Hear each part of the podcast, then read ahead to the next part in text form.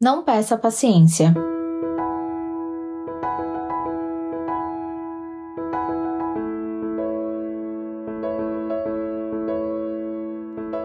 Cuidado, não peça paciência, peça sabedoria.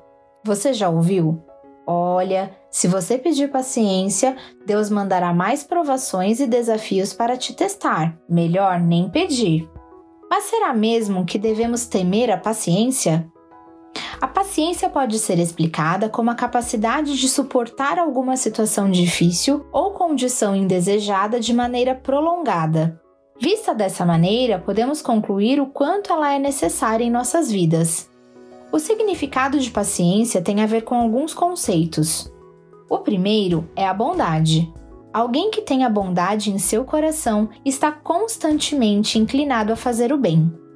Para ser paciente, é necessário ser bom. O segundo é a resistência. A resistência é a capacidade de reagir, de se opor a uma força contrária. Para ser paciente, é preciso reagir às situações.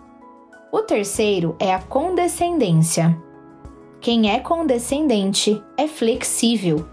Para ser paciente, é indispensável saber ouvir e se colocar no lugar do outro. O quarto é a perseverança. As ações de quem é perseverante são consistentes e constantes. Para ser paciente, você precisa aprender a não desistir. O quinto é a longanimidade. Ser longânime está relacionado a ter um ânimo duradouro. Ou seja, para ser paciente, você precisa encarar as dificuldades com bom humor. No livro de Gálatas, encontramos a paciência como um dos frutos do Espírito Santo. Mas a paciência é ativa e não passiva. No livro de Tiago, capítulo 5, versículos 7 e 8, somos desafiados. Portanto, irmãos, sejam pacientes até a vinda do Senhor.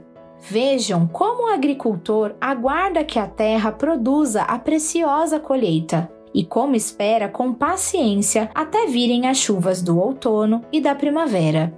Sejam também pacientes e fortaleçam o seu coração, pois a vinda do Senhor está próxima.